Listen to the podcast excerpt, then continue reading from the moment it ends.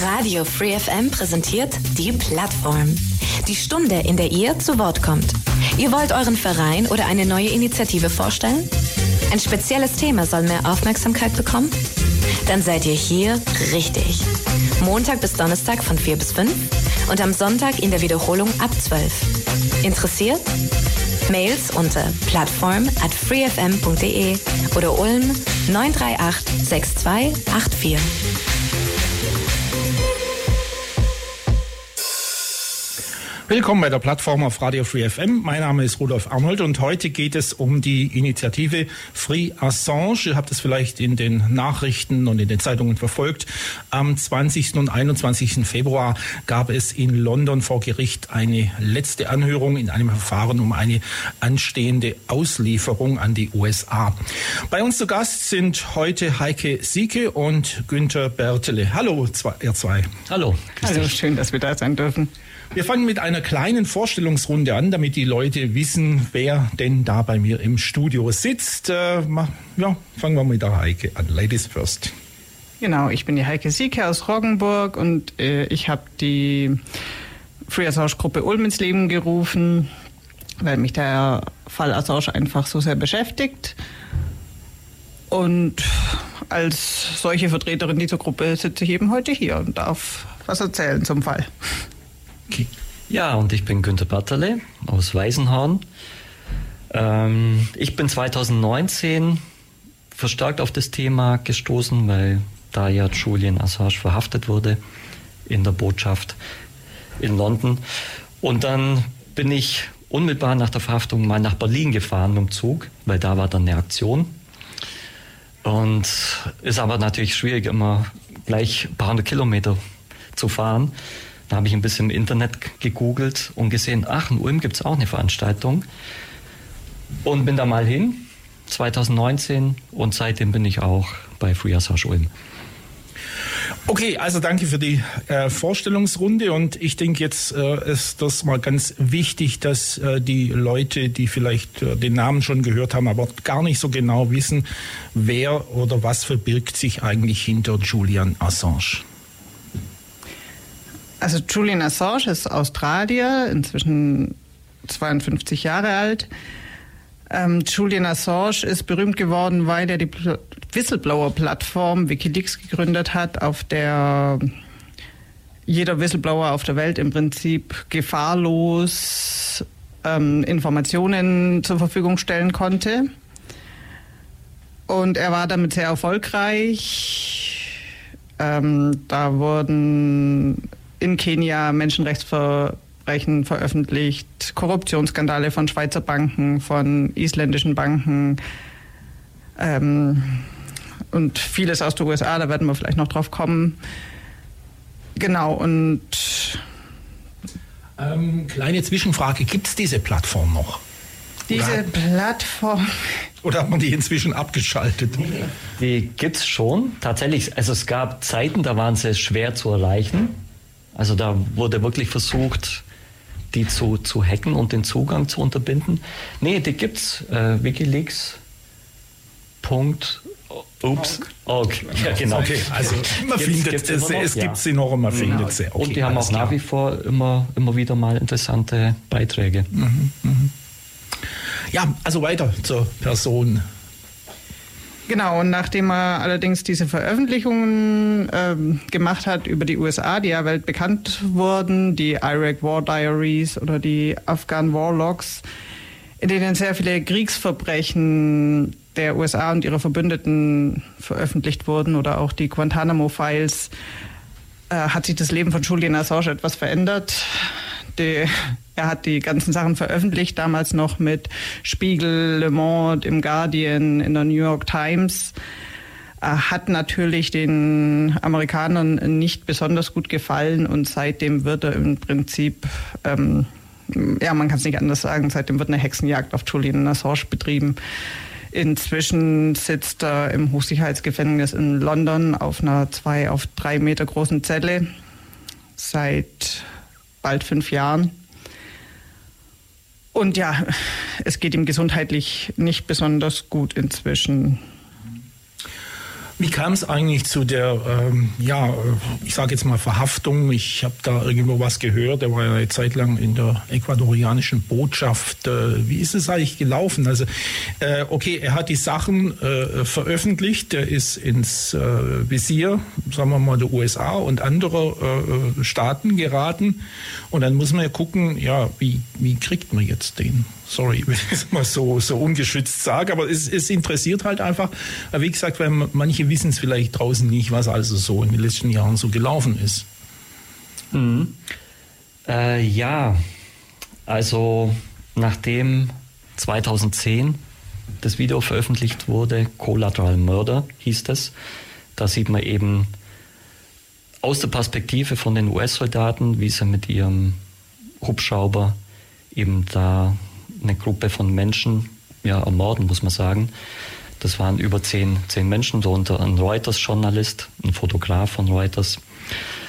Und das Video ist ziemlich heftig. Ähm, Julian hat damals, als er das vorgestellt hat, in Washington gesagt, man hat den Eindruck, die Soldaten spielen einfach ein Videospiel, also nach dem, mhm. was sie auch gesagt haben. Mhm. So, ja, komm, jetzt schieß mal, oh, schau mal. Also die waren irgendwie hellauf begeistert bei der ganzen Aktion. Ja, und das war natürlich jetzt für die USA äh, ein schwerer Schlag, weil das Video bis dahin natürlich Geheimsache war, Staatsgeheimnis sozusagen. Und danach ging also die Hexenjagd auf ihn los. Äh, die hat da damit angefangen, dass es dann hieß, Julian Assange hat zwei Frauen vergewaltigt in Schweden. Wie man heute weiß, stimmt das nicht. Also auch die zwei Frauen sagen, nee, das war nicht der Fall. Das war einvernehmlich. Und eine der Frauen hat auch bei der Polizei das Protokoll gar nicht unterschrieben, weil sie gesagt hat, nee, ich habe mich ja nicht vergewaltigt, was steht da im Protokoll überhaupt? Also da hat die Hexenjagd angefangen. Ja. Und dann ist er von Schweden äh, ausgereist, das durfte er auch. Er hatte die Ausreisegenehmigung, war dann in Großbritannien. Und als er in Großbritannien war, hat Schweden seine Auslieferung beantragt, wegen dieser Vergewaltigung, wegen der angeblichen, muss man ja sagen. Und er hat aber gesagt, äh, ja, ich komme gern nach Schweden und mache meine Aussagen, aber ihr müsst mir bitte garantieren, dass ihr mich nicht in die USA ausliefert. Mhm. mhm. Das hat aber Schweden nie zugesagt. Und dann hat er dagegen geklagt, dass er von Großbritannien nach Schweden ausgeliefert wird. Das wurde abgelehnt dann. Und dann hat er sich quasi in die ecuadorianische Botschaft geflüchtet, weil er eben Angst hatte, von Großbritannien nach Schweden ausgeliefert zu werden und von Schweden dann in die USA. Und dann saß er quasi in der ecuadorianischen Botschaft sozusagen fest. Die Regierung in Ecuador war seinerzeit ein bisschen US-kritisch mhm. und haben gesagt, ja gut, wir unterstützen dich da, du kannst zu uns kommen, kriegst quasi Botschaftsasyl. Mhm. Und er wurde dann sogar ecuadorianischer Staatsbürger, um das nochmal zu unterstreichen. Das Blöde war dann, dass es dann einen Regierungswechsel gab in Ecuador mit einer eher pro-US-freundlichen Regierung. Die hat ihm dann die Staatsbürgerschaft entzogen und hat auch gesagt, mit dem Asyl, das machen wir jetzt nicht mehr weiter. Spannenderweise hat dann die ecuadorianische Regierung, nachdem sie ihm Asyl entzogen hatte, äh, vier Milliarden Euro von der IWF zugesagt bekommen, die sie schon länger beantragt hatten. Als Kredit, ja. Als Kredit, genau. Äh, was ich mich jetzt aber gerade frage, äh, weil ja Schweden im Gespräch war und Auslieferung und die Angst, dass er von Schweden an die USA ausgeliefert wird. Normalerweise äh, verbindet man ja Schweden so mit dem Leuchtfeuer der Demokratie, der Pressefreiheit. Das wundert mich jetzt ein bisschen. Ja? Also da hätte ich jetzt eher Bedenken, äh, in, in, in Großbritannien äh, festgesetzt zu sein als in, in Schweden ging mir zuerst auch so. Also für mich war auch immer Schweden. Also man kennt es ja von früher einfach ja. Ja. Also ich glaube, das ist noch, ich glaube, da hängt denen sehr guter Ruf noch auch aus Zeiten des Nationalsozialismus nach. Aber es ist ja inzwischen wirklich so, ähm, dass dort auch schon von der CIA Leute nach Guantanamo entführt wurden. Also entführt oder äh, von den Schweden im Prinzip direkt übergeben wurden. Und es war, also dieser ganze Fall, es ist ja nicht nur so, dass da nachher äh, die Vergewaltigung äh, nicht so stattgefunden hat. Also was, was man denen vor ihm vorgeworfen hat in Schweden, was in Schweden als Vergewaltigung gilt, war ja schon mal er hätte im Prinzip ungeschützten Sex ohne Einverständnis gehabt. Mhm. Also im Prinzip hätte er das Kondom ähm, manipuliert. Oh. An dem Kondom hat man nie DNA-Spuren von ihm gefunden. Die Beweise sind irgendwann verschwunden. Und ursprünglich sind die Damen ja nur zur Polizei gegangen, um einen HIV-Test zu erwirken. Hm, okay. Also das Ganze war natürlich. Ja. Also nein, da ist Schweden nicht die beste Adresse. Ja, ja, ja okay, aber wie gesagt, man, äh, das, das geht halt mir, mir so im Kopf rum. Okay, ähm, bevor wir Musik machen, vielleicht noch äh, huscht, huscht. Ähm, ja, also er hat, er musste dann die äh, ecuadorianische Botschaft verlassen ja. Und wie ist dann weitergegangen? Dann haben die Engländer ihn oder die Großbritannier oder wie sagt man? Also ich sage jetzt mal Engländer, ja, weil ja, London okay. ist ja in England, also ist also vereinfacht. Genau. Dann haben die Engländer ihn verhaftet. Stimmt mhm. es so? Ja, ja, musste verlassen, ist freundlich dargestellt. Sie haben ihn rausgezerrt, quasi, weil er mhm. wollte ja natürlich nicht freiwillig naja, raus. Klar. Ähm, ja, und dann haben sie ihn erstmal in einem Verfahren, das hat eine Viertelstunde gedauert, äh, haben sie ihn dann für 50 Wochen verurteilt weil er ja äh, Kautionsauflagen mhm. verletzt hat. Also er hätte ja nicht in die Botschaft flüchten ja, ja. dürfen. Mhm. Und da haben sie ihn dann 50 Wochen äh, gleich mal dafür gegeben, was absolut un was selten ist in solchen Fällen. Also normalerweise geht es immer mit einer Geldstrafe dann ab. Und naja, dann war er erstmal festgesetzt, kam dann gleich nach Belmarsh. Belmarsh ist das Gefängnis mit der höchsten Sicherheitsstufe in Großbritannien. Das ist eigentlich gedacht für Terroristen mhm. und Schwerverbrecher, Mörder. Und dass man jetzt jemand wie ihn, der ja noch nie äh, einer Fliege in Haar gekümmt hat, dass er dann direkt nach der 15-Minuten-Verhandlung nach Belmarsh kommt, das war schon mal ein Punkt, wo man sagt, äh, da läuft doch irgendwas nicht ganz normal. Unser Thema heute die Initiative Free Assange und bei uns zu Gast Heike Sicke und Günther Bertele. Vor der Musik äh, haben wir so ein bisschen ähm, drüber gesprochen, so äh, diese ganze Geschichte, wie ist es eigentlich abgelaufen, äh, was hat Julian Assange gemacht äh, und äh, wie ist er letztendlich in den Hochsicherheitstrakt da in äh, der Nähe von London gekommen. Ja, und jetzt die zentrale Frage, warum ist eigentlich dieser Fall so wichtig? Also es ist ja so, wie Günter Wallraff schon gesagt hat, hier geht es ja nicht um Julian Assange, hier geht es um die Pressefreiheit. Da hat auch ähm, der Europarat gewarnt, dass, es, dass die Pressefreiheit in ganz Europa in Gefahr ist durch diesen Fall.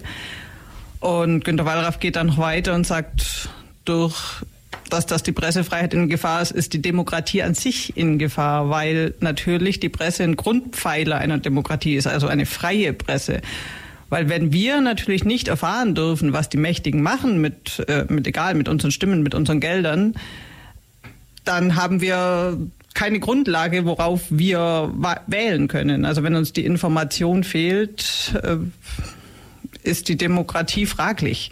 Und wenn man natürlich da Journalisten wegsperrt, dann äh, würde ich es noch mit den Worten eines äh, Journalisten von der Berliner Zeitung sagen, dann ist unsere Freiheit weg, und zwar die Freiheit vor der Willkür der Macht. Also ich halte das alles für extrem gefährlich. Also natürlich geht es auch um den armen Menschen Assange, aber wir wissen, es gibt viele arme Menschen auf der Welt. Grundsätzlich geht es tatsächlich um die Demokratie hier im Westen, unsere Wertegemeinschaft, wie sie sich so gerne nennt. Du hast gerade einen Artikel angesprochen. Ähm, ich habe den heute zufällig äh, selber äh, gefunden. Also Übereinstimmung, wenn ihr den im Internet nachlesen wollt, also bei der Berliner Zeitung äh, von Fabian Scheidler, ganz neuer Artikel von gestern, der Fall Julian Assange, ein Kampf gegen den Journalismus an sich. Also ich habe ihn gelesen, auf DIN A4 gedruckt sind es vier Seiten, lohnt sich wirklich, da kann man sich umfassend äh, ähm, informieren. Ja, ähm, also um auf das Thema Demokratie nochmal zurückzukommen, was heißt nochmal, ähm, also man ist es ja von äh, China, von Russland gewohnt, dass äh, unbequeme Journalisten, Regimekritiker entweder äh, auf Nimmerwiedersehen einfach so verschwinden oder in Lager äh, abgeschoben oder, oder inhaftiert werden und dann eben, ja, ich sage es jetzt mal so, das ist meine Meinung, ähm, mag jetzt sein, dass der äh, Nawalny an einem natürlichen Tod gestorben ist, aber unter solchen Umständen, da wäre ich auch an einem natürlichen Tod gestorben. Also muss man doch einfach mal so ungeschützt sagen. Da kann ich da nicht ähm, also normalerweise sollte ja der Moderator nicht so seinen Senf dazugeben, die ganze Tube schon gar nicht, aber in dem Fall liegt es mir einfach auf dem, am Herzen. Ja, aber du hast es ja gesagt, äh, äh, die Demokratie, ja, die lebt ja davon, äh, dass man eben, äh, dass die Politik transparent ist, dass man weiß, wen man wählt, dass man die Leute kontrolliert. Und deswegen ist für mich natürlich, äh, die USA werden ja immer gemeinhin als, ja, äh, Leuchtfeuer der Demokratie, äh, der westlichen Welt und, und, und so weiter äh, bezogen und ja, passt irgendwie nicht wirklich zusammen. Nee, nicht wirklich. Also die Veröffentlichungen auf Wikileaks haben das in vielfältiger Weise gezeigt, dass vieles nur Schein ist, aber hinter den Kulissen eigentlich genau das Gegenteil davon passiert. Und das war wohl das, was Julian zum Verhängnis wurde, dass sowas halt nicht ans Licht der Öffentlichkeit gelangen soll. Und das ist mit Sicherheit einer der Gründe, wieso sie so hart gegen ihn vorgehen. Mhm. Also im Endeffekt ähm, geht es wirklich äh, darum, warum der Fall so wichtig ist. Es geht um die Pressefreiheit. Kann man das verkürzt so sagen? Kann man verkürzt so sagen. Und wie gesagt, man muss natürlich sich durchaus bewusst sein, für viele ist so, ja, Pressefreiheit, ja. Hm. Aber man muss sich natürlich auch dessen bewusst sein, was an der Pressefreiheit hängt. Also da, da hängt nun mal noch sehr viel hinten dran. Also ich kann mich nur für Menschen in aller Welt einsetzen oder für Flüchtlinge in Deutschland ist es egal, für den Tierschutz. Ich kann mich nur für was einsetzen, was ich auch erfahre. Also wenn ich Verbrechen nicht mehr erfahren darf, dann wird es einfach schwierig in der Gesellschaft. Ja. Also das, was man gemeinhin so investigativen Journalismus nennt, das ist eine ähm, zentrale Säule der Demokratie. Kann man das so sagen? Auf Definitiv, ja klar. Ich meine, man sagt ja auch immer, die Medien sind die vierte Gewalt mhm. im Staat und das stimmt natürlich. Die, die haben die Aufgabe des Regierungshandelns, sage ich mal, zu beobachten und Missstände aufzudecken. Und in dem Fall wurden halt Verbrechen aufgedeckt. Und das ist ganz klar, äh, sowas muss ans Licht der Öffentlichkeit. Mhm. Ja, der Fall äh, Julian Assange ist ja auch kein Einzelfall. Es waren ja in, in den USA oder im Umfeld äh, dieser äh, Kriege in Irak, Afghanistan etc. pp. und ähm, Überwachungen von NSA und so weiter gibt es ja noch weitere Namen, denn äh, Edward Snowden und äh, inzwischen ist ja eine C. Chelsea Manick, ähm, waren ja auch äh, ja, durchaus äh, interessante, was heißt interessante, äh, ja, erschreckende Veröffentlichungen, was da alles gelaufen ist. Ja, sehr erschreckend. Also das war auch ein Beispiel dafür, wenn wir in unsere genau das gleiche Thema im Prinzip. Also unsere westliche Demokratie macht sich jetzt nicht gerade alle Ehre mit dem, wie sie mit Journalisten umgeht im Fall Assange, aber man hätte ja schon davor eben durch die Leaks gesehen von einem Edward Snowden zum Beispiel, dass da einiges im Argen ist. Also ich meine, wenn ich natürlich äh, mein eigenes Volk ausspähe oder und befreundete ähm, Regierungen und so weiter. Also da, ja, es sind natürlich auch ganz, ganz skandalöse Fälle, ja, mhm. keine Frage. Was natürlich der Unterschied ist bei der Verfolgung der dreien, ist, dass Chelsea Manning und Edward Snowden eben einen Vertrag bei ihrer Regierung hatten. Die haben ja für die Regierung gearbeitet. Also die können tatsächlich laut also rein rechtlich belangt werden von der USA. Chelsea Manning hat ja auch schon einiges an Knast abgeleistet. Die haben sie ja auch erst nach ihrem zweiten Selbstmordversuch freigelassen. Und äh, Julian Assange ist aber erstens weder amerikanischer Staatsbürger, also es ist eigentlich völlig absurd, dass die USA ihn anklagt.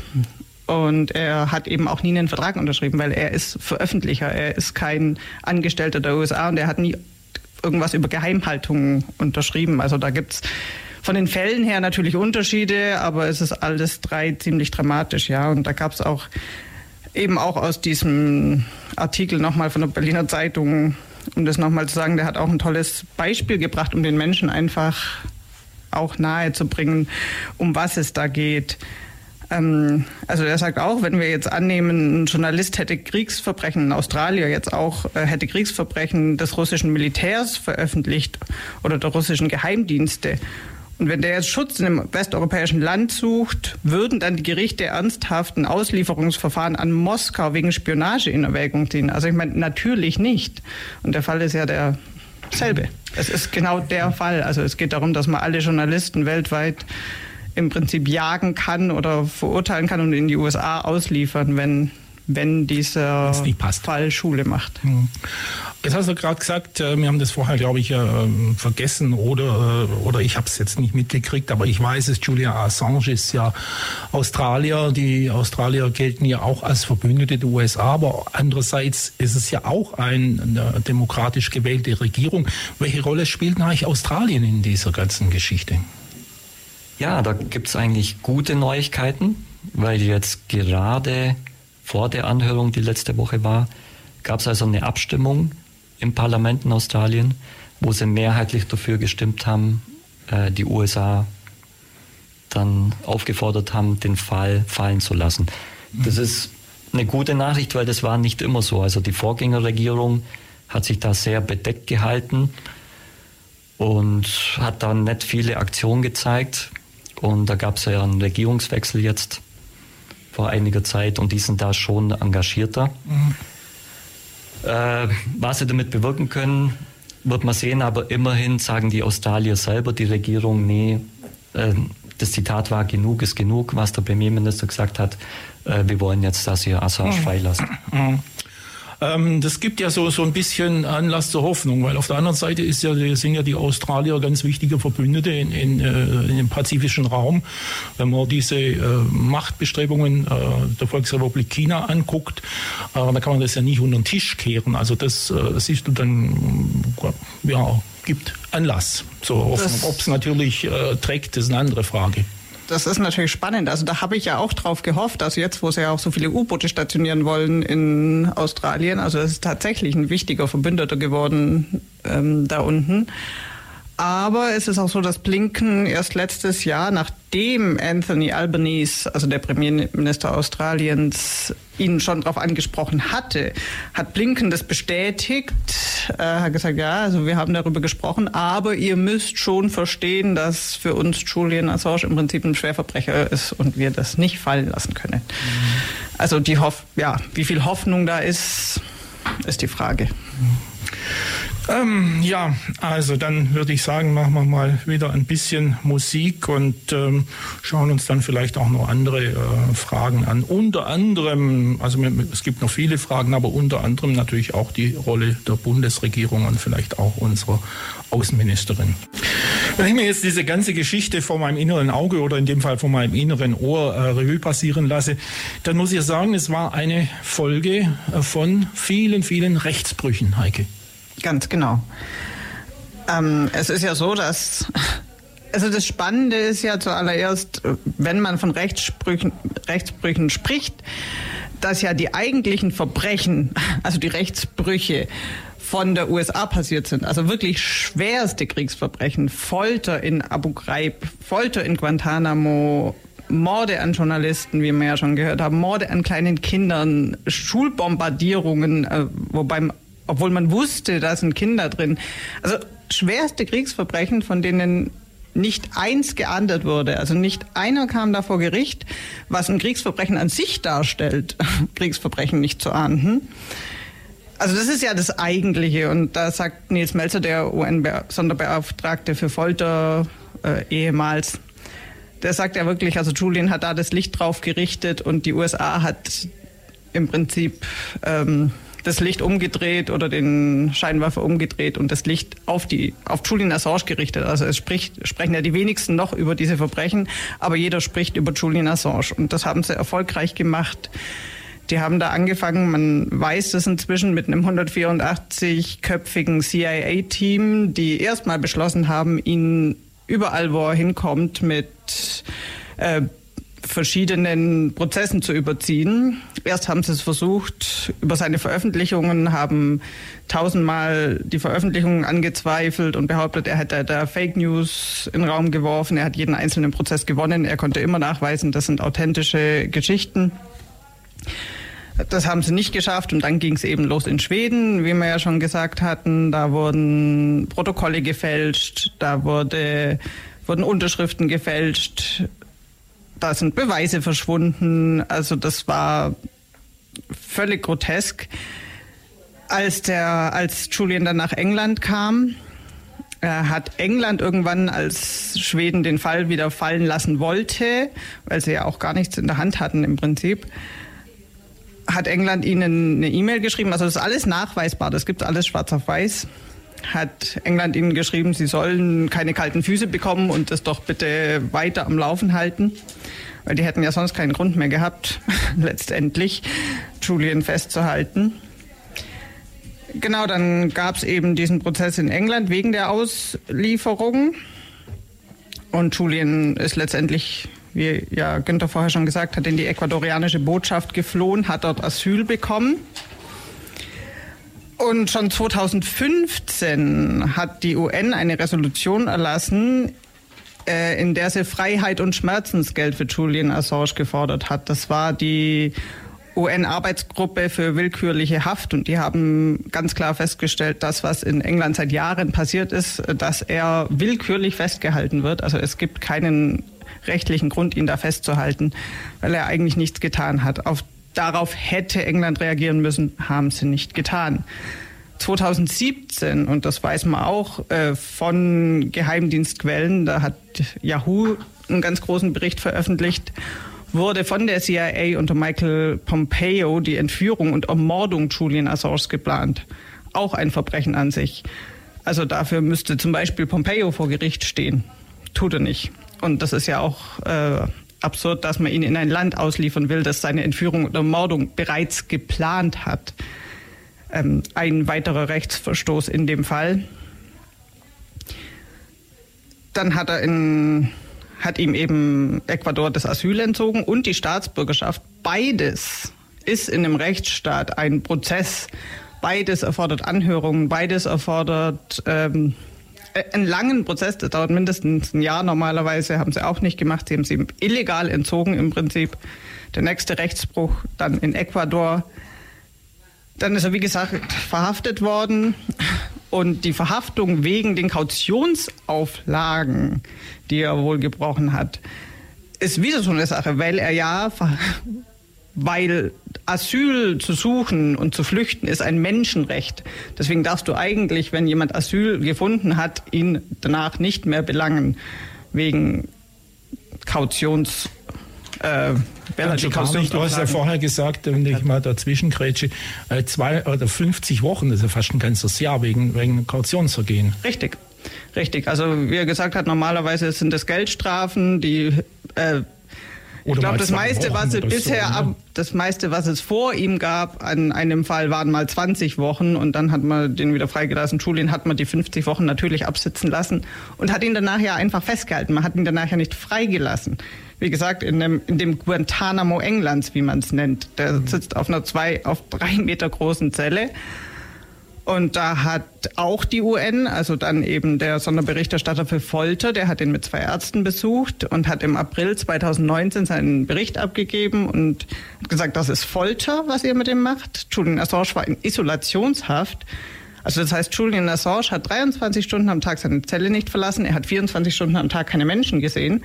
Wenn er die Gänge betreten hat, also ein Mann, der nie was gemacht hat und für nichts angeklagt war, dem hat man die Gänge leer geräumt, damit er keine Menschenseele sieht. Und das ist, ähm, ich glaube, ich nach 15 Tagen ist es offiziell Folter. Und der war da über Monate in diesem Zustand. Es, seine Mithäftlinge haben sich dann tatsächlich für ihn eingesetzt, damit man diesen Zustand beendet. Muss man sich mal vorstellen. Jetzt muss ich aber wirklich äh, äh, fragen. Ich meine, es ist ja in, in Großbritannien mal ja jahrelang oder jahrzehntelang in, in der äh, Europäischen Union. Äh, es, es, ist ja jetzt nicht irgendein Staat, den man als totalitär bezeichnet. Und äh, solche Bedingungen, das, das äh, also, es entzieht sich äh, mir jeglicher Logik. Ist ja? völlig also erschreckend. Ist, äh, und und äh, da war ja noch gar nichts mit, mit Auslieferung, das war ja schon im Vorfeld, wo, wo nur noch verhandelt wurde, sehe ich das richtig, wo noch gar nicht klar war, wird er ausgeliefert, wird er nicht ausgeliefert vor der Unterzeichnung. Ja, ja, richtig. War schon ja, vor ja, der Unterzeichnung? War, das war schon vorher, aber ja. das, also die, das Auslieferungsersuchen war schon da. Das hat schon lange existiert, äh, schon in Schweden, als dies noch als die noch gesagt haben, nee, nee, bei uns gibt es nichts, also weiß man inzwischen auch, die ja. hatten das Auslieferungsersuch auf dem Tisch liegen, die Engländer dann auch. Aber nein, also es war bevor das unterzeichnet war. Ja, da wurde noch verhandelt oder der hat noch auf seine Anhörung gewartet. Ja, wie hat man solche Haftbedingungen eigentlich begründet? Wahrscheinlich gar nicht. Nein. Überhaupt nicht. Ja, ich also der hat im Winter gefroren in seiner Zelle, der hatte keine Heizung. Die haben dem seine Kleidung nicht zur Verfügung gestellt in dieser Zelle. Die haben ihm seinen Besuch verweigert. Die haben, also, also es ist unvorstellbar, was in diesem Fall passiert. Ja, ich meine, wenn jetzt irgendein, äh, also selbst dann ist es irgendein ein, ein, äh, Massenmörder im Umfeld der Mafia gewesen wäre, hätte man gesagt, ja, hm, hm, aber ja, ja also man kann so. das vergleichen. In England saß Pinochet, also der damalige ja. chilenische Diktator, der ja wirklich äh, viele, viele Menschen auf dem Gewissen hat. Der saß damals auch in Auslieferungshaft. Der hat eine riesen Villa bekommen. Da hat er dann regelmäßig Besuch von Thatcher und Co. bekommen. Also dem ging es wunderbar. Mhm. Ähm, also da gibt es schon Unterschiede zwischen Gefangenem und Gefangenem. Mhm. Genau, und dann war im Oktober 2019 seine erste Anhörung und da bin ich dann tatsächlich auf den Fall so richtig aufmerksam geworden, weil der Craig Murray darüber berichtet hat. Und im Vorfeld dieser... Wer ist das? Craig Murray ist ein englischer Whistleblower, der war der jüngste ah, ja. Diplomat Englands aus Usbekistan. Und er ist inzwischen Menschenrechtsaktivist, also er ist nicht mehr Diplomat, nachdem er Whistleblower war. Liegt in der Natur der Sache. Genau, er ist jetzt journalistisch tätig und hat diese Anhörung besucht und er hat äh, berichtet, wie Julian da drin saß. Der konnte seine Augen nicht wirklich öffnen, also der konnte nicht ins Licht sehen, der konnte sich nicht an sein Geburtsdatum erinnern, der hatte Probleme, seinen Namen zu sagen, konnte sich nicht konzentrieren. Und alles, was die Richterin damals gesagt hat, war ja gut, wenn er sich nicht an das erinnern könnte oder dem Prozess nicht folgen könnte, könnten ihn ja seine Anwälte informieren. Mhm. Er hat seinem Vater berichtet, dass er wohl davor in einer Hotbox war, so nennt man die, also einen kleinen, sehr heißen, dunklen Raum, Stunden, über Stunden. Und deswegen war er in so einer Verfassung an diesem Tag. Also sowas es da? Was gibt es da wohl? In, in, England. In England. Okay. ja, ja, eben. Also das, das war eben das, was mich so geschockt hat. Sowas kann mitten in Europa passieren. Und wenn es einem Julian Assange passieren kann, kann es jedem passieren. Ich meine, der hat hunderte von Anwälten. Ich, ich habe das nicht. ich naja, jetzt wird ja hoffentlich niemand gleich draußen vor der Studiotür. ja, hoffen wir mal nicht. Ne? Oh. Genau, und dann ging, also das ging ja weiter. Das war ja noch lange nicht alles und das war vielleicht auch noch nicht mal das Erschreckendste. Also dann war ja der erste Teil von dem Auslieferungsprozess und man muss sagen, in jeder einzelnen Anhörung, also alle Richter, die da mit drin waren, kann man im Prinzip als befangen sehen. Also die erste Richterin musste tatsächlich vom Fall weg, weil sie befangen war. Die zweite war dann äh, die Vanessa Barrett da, die hatte einen Mann, der beim MI6 tätig war und fürs Militär und einen Sohn auch. Beide natürlich betroffen von den Enthüllungen von Wikileaks. Ähm, die aktuellen Richter, da kann vielleicht der Günther kurz was dazu sagen, der hat sich da auch schlau gemacht. Ja, da gibt es zum einen mal die Frau Victoria Sharp. Und da ist jetzt zum Beispiel klar, dass ihr Bruder äh, einen Kredit für Boris Johnson vermittelt hat, über 800.000 Pfund, und ihr Bruder unmittelbar danach Chef von der BBC wurde. Also äh, sprich, die Richter haben da auch gute Verbindungen zur Regierung. Der zweite Richter äh, ist auch seit, seit Jahren immer wieder ein Gerichtsverfahren, wo es um Geheimdienste geht und MI6 und Kriegsverbrechen, wobei er dann immer, äh, wobei nie jemand verurteilt wurde wegen den Kriegsverbrechen. Also die die britische Armee ja auch begangen hat. Also der ist auch schon sehr stark mit, mit der Regierung verbandelt. Also sagen wir so, beide Richter sind jetzt nicht bekannt dafür, dass sie ausgesprochene Menschenrechtsaktivisten sind. Drücken wir es mal so genau. aus. Und das zieht sich da wirklich durch von Anfang bis Ende. Und da war also die erste, ähm, der erste Prozess, der war noch im Woolwich Crown Court. Äh, da gab es Schwierigkeiten, also das gab, zieht sich auch durch. Also es gab Schwierigkeiten bei der Prozessbeobachtung. Es wurde den 40 NGOs wollten den Prozess beobachten. Allen 40 NGOs wurde kurzfristig vor Prozessbeginn der Zugangslink entzogen. Im Nebenraum war der Raum für Journalisten. Da ging, die hatten eine Videoübertragung, weil der Raum zu klein war. Also da gab es ganz wenige Beobachter, die überhaupt im Raum waren. Da hat der Link auch nur zeitweise funktioniert und gehört hat man wohl fast die ganze Zeit nichts. Der Julian Assange ist äh, sechs Meter hinter seinen Anwälten gesessen, also der durfte sich nicht wirklich mit seinen Anwälten austauschen, hinter Panzerglas, also warum auch immer, dieser furchtbare Schwerverbrecher, der direkt aus dem Gefängnis durch einen Tunnel in dieses äh, Gericht, in diesen Gerichtssaal kam. Also ich stand davor, das ist, das Gericht ist direkt am Gefängnis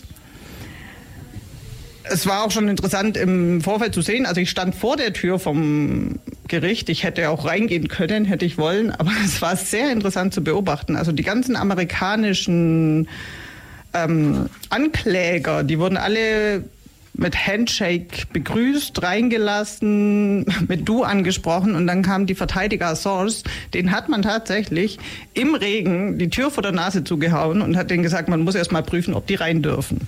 Und ich dachte, wow, das ist alles klar.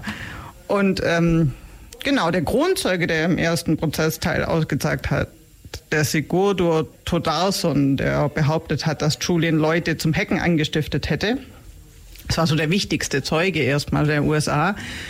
Äh, da hat sich rausgestellt, oder beziehungsweise er hat dann zugegeben später, dass er von der FBI dafür, von der FBI, vom FBI ähm, erpresst wurde oder Straffreiheit für seine pädophilen Verbrechen zugesagt bekam, dafür, dass er eine Falschaussage trifft.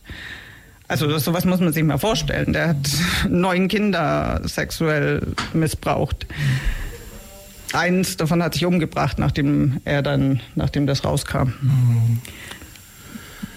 Ja. Genau, dann hat, und schon allein die Anklagepunkte, also, oder die, die USA will ihn ja anklagen in den USA wegen Beihilfe zum Hacken. Da hat Chelsea Manning hat immer gesagt, nein, war nicht so, war nicht so, war nicht so. Sie ist dann in Beugehaft gekommen, weil sie unbedingt hören wollten von der Chelsea Manning, dass es so war.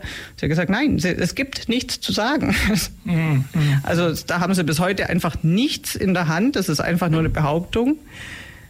Dann haben sie die Gefährdung von Informanten, die liest man ja auch heute noch in jeder zweiten Zeitung, die über Assange schreibt. Dazu muss man wissen, Julian Assange hat die Klarnamen nicht als erster veröffentlicht. Das war ein Guardian-Journalist, der das Wikileaks-Passwort in einem Buch veröffentlicht hat, wie man auf so eine Idee auch immer kommt. Also er hatte das geheime Passwort zu all den ungeschwärzten Depeschen und zu den ganzen Unterlagen. Er hat es in dem Buch veröffentlicht und es gibt natürlich ein paar Leute, die sind schlau genug zu sehen, dass das ein Passwort ist. Und dann war es im Netz. Also das war nicht Julian Assange, weder der, der schuld dran war, noch der, der es als erstes ins Netz gestellt hat. Mhm. Mhm. Also es ist. Ja. Also unglaublich auf gut Deutsch. also äh, um mal so einen unschönen Vergleich heranzuziehen, so einen großen Misthaufen gibt es gar nicht, wie das zum Himmel stinkt. Ja, und äh, in Anbetracht der Zeit machen wir jetzt noch ganz kleines bisschen Musik und dann müssen wir aber noch äh, zum letzten Punkt äh, kommen, nämlich äh, zum Fall ja, wie sieht eigentlich das mit äh, unserer Bundesregierung aus? Äh, wie, wie ist es da mit der Rechtsstaatlichkeit, mit der Anerkennung der Rechtsstaatlichkeit solcher Verfahren? Das dann nach der Musik. Tja, ein Blick auf die Uhr verrät mir, wir haben nur noch äh, knapp zehn Minuten und es gibt noch so viel zu sagen. Deswegen bin ich, auch wenn es noch so eine schöne Musik ist, jetzt schon mal aus der Musik rausgegangen. Ja, jetzt ähm, zu einem durchaus heiklen Thema, zur Rolle der Bundesregierung. In dem Fall zur Rolle der Außenministerin, unserer Frau Annalena Baerbock. Ja, da haben sich vielleicht einige Assange-Unterstützer vor der Bundestagswahl ein bisschen Hoffnungen gemacht weil da zum Beispiel die Frau Baerbock verlauten lassen, dass also das Verfahren, das Verfahren gegen Julian Assange äh, schwerste Menschenrechtsverletzungen aufweist, dass gegen das Verbot der Folter verstoßen wird, dass gegen die Regel auf ein faires Verfahren verstoßen wird, dass gegen die Regel verstoßen wird, dass niemand bestraft wird ohne, ohne Anklage, weil er sitzt ja ohne Anklage in, in dem furchtbaren Gefängnis. Und da hatten manche natürlich die Hoffnung, äh, dass sie dann dazu steht, was sie vor dem Wahlkampf oder während dem Wahlkampf gesagt hat, weil sie hat die sofortige Freilassung von Julian Assange damals gefordert. Und auch der Herr Habeck hat das in einem Interview äh, dann mal gesagt, ja, also er muss sofort freigelassen werden. Das war so eine gewisse Hoffnung. Aber dann nach der Wahl äh, konnten sich die beiden da nicht mehr dran erinnern, was sie damals gesagt haben. Also sie sind ganz, ganz leise geworden. Und wenn man jetzt nachfragt, was ab und zu bei der Bundespressekonferenz passiert zum Beispiel, da heißt es dann, naja, wir haben keine Zweifel an der Rechtsstaatlichkeit Großbritanniens. Mhm. Und da hat sich also. Keine Zweifel. Richtig, okay. ja. Das ist ein Argument. Aussage, und, klare Aussage. Ja. Und das Einzige, was an Kritik übrig bleibt, ist, dass man sagt, ja, es gibt eine gewisse Diskrepanz zwischen, zwischen dem, wie wir den Fall sehen und wie ihn die USA sieht, weil es da unterschiedliche Rechtsauffassungen gibt. Aber das ist also das Höchstmaß der Kritik, was mhm. es momentan noch gibt. Und einige Reporter auf der Pressekonferenz sind dann hartnäckig und sagen, ja, aber Sie haben doch jetzt damals von schweren Menschenrechtsverletzungen gesprochen, von Folter. Und da hat sich ja eigentlich jetzt nichts geändert, weil er sitzt immer noch im selben Gefängnis unter den immer noch gleichen unmenschlichen Bedingungen. Ähm, ist das jetzt nicht mehr der Fall? Und da kommt halt einfach die stereotype Antwort, ja, also wir vertrauen in das rechtsstaatliche Verfahren. Und da kann man sich schon fragen, wie kann jemand so stark seine Meinung ändern? Ohne Angabe von Gründen, sagen wir es mal so. Mhm der Schwab-Date sagen, was Gott mir mein blödes Geschwätz von gestern an. Äh, genau. So sieht's aus, ja. Mhm, genau. Ja, ist, ist erschütternd. Also, ja, unglaublich. Ähm, ja, ähm, äh, wie geht's jetzt für euch weiter? Ich meine, ihr habt diese Initiative gegründet, ihr seid schon seit äh, Jahren in ähm, dieser Sache aktiv, äh, Mahnwachen, äh, Veranstaltungen, Interviews, auch für, hab neulich gesehen, auch von SWR hast ein Interview gegeben oder ihr. Wie geht's für euch weiter? Das ja, weiß man nicht so genau. Weiß man nicht so genau, nein. Ähm, es ist ja, wir hoffen natürlich immer wieder, die Hoffnung ist gering, aber wir hoffen natürlich immer wieder, dass der Fall zu einem guten Ende kommt. Ein schlechtes Ende wäre ganz blöd. Was wir dann machen, weiß ich nicht. Also wenn dem Julian Assange das Schicksal Nawalnys, ähm, wenn er das Schicksal teilen muss, dann weiß ich auch nicht, was wir dann machen. Wenn die Situation so bleibt, und davon gehe ich persönlich aus, also ich denke weder, dass er in die USA ausgeliefert wird, weil ich glaube nicht, dass die USA das Problem im eigenen Land haben will, vor allem nicht vor den Präsidentschaftswahlen. Also ich denke, die wollen den in England behalten. Dann werden wir natürlich auf die eine oder andere Weise weitermachen. Also wir werden jetzt am Ostermarsch, werde ich eine Rede, äh, Rede halten und einen Infostand haben. Und spätestens an seinem Geburtstag werden wir wieder irgendwas Größeres machen als Mahnwachen. Also ihr, ihr bleibt jetzt äh, weiter an, an, der Sache dran. Definitiv, mhm. natürlich. Also ich meine, wir sind inzwischen so drin. Ich denke, wir sind alle inzwischen, obwohl es uns natürlich um das große Ganze geht, ähm, inzwischen, glaube ich, auch an seinem persönlichen Befinden interessiert. Er hat ja auch einen Brief geschrieben an die Ulmer Gruppe aus dem Gefängnis. Mhm. Und ja, man fühlt sich ja dann doch irgendwie verbunden, wenn man so lang mit dem Thema befasst ist. Ja, vielleicht noch eine ähm, letzte Sache. Ähm, habt ihr äh, in, von eurer Initiative eine Homepage? Oder habt ihr da? Äh, Hammer, ja. Also wenn man, wenn man googelt Free Assage Ulm, da kommt man dann, dann mhm. bei uns raus. Ähm, genau, und dann gibt es eigentlich so deutschlandweit gibt es eine sehr gute Seite, die heißt Free Assange EU mhm. oder eigentlich sogar europaweit, aber die meisten Themen mhm. beziehen sich auf Deutschland. Da kann man immer gucken, welche Neuigkeiten gibt es äh, wo ist, ist eine Aktion Mhm. Ist es nicht. Genau, also da kann man dann auch unsere Kontaktdaten. Ja. Mhm. Also wenn jemand äh, Infos will oder sich in Kontakt setzen will, wenn jemand vielleicht auch unterstützen möchte in der einen oder genau, anderen Form, gerne fragen, auch unter ja. dem mhm. mhm. unter der E-Mail-Adresse free-julian at gmx.de. Mhm. Da erreichen uns die Menschen. Ja. Da kann man sich also, wenn, wenn man jetzt sagt, okay, also wir wollen auch was äh, dafür tun, äh, uns hat jetzt die Sendung zum Beispiel äh, durchaus äh, erschüttert, wir wussten das so gar nicht und jetzt sagen, wir euch unterstützen, dann geht es relativ leicht, weil man genau. das ja einfach googeln kann. Genau, wir würden uns sehr freuen. Ja, okay, also dann würde ich äh, mal so langsam zum Schluss kommen. Ähm, meine aller, allerletzte Frage, bitte eine kurze Antwort. Was habe ich vergessen zu fragen? Was wollt ihr noch loswerden in der Kürze?